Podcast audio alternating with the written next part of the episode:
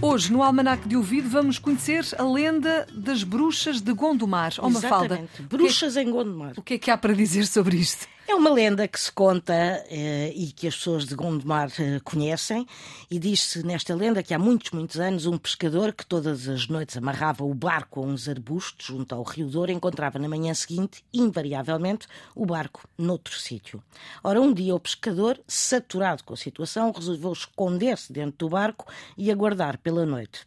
Quando soou a meia-noite, viu então um grupo de mulheres que se dirigia para o barco. E quando se aproximaram, viu que estas vestiam de negro e que traziam vassouras, ou seja, eram bruxas. Entraram no barco e, por artes mágicas, começaram a remar a grande velocidade. E daí a poucos instantes, o pescador viu que tinham chegado a uma praia.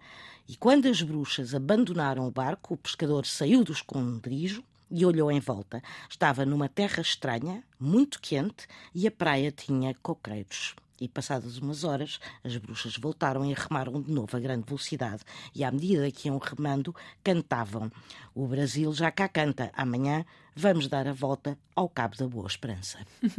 Esta Está- é a lenda que se conta sobre as bruxas de Gondomar. Muito bem, está explicada então esta lenda, sempre com a Mafalda Lopes da Costa na Antena 1. É assim o Almanac de Ouvido, que pode ouvir sempre quiser na RTP Play.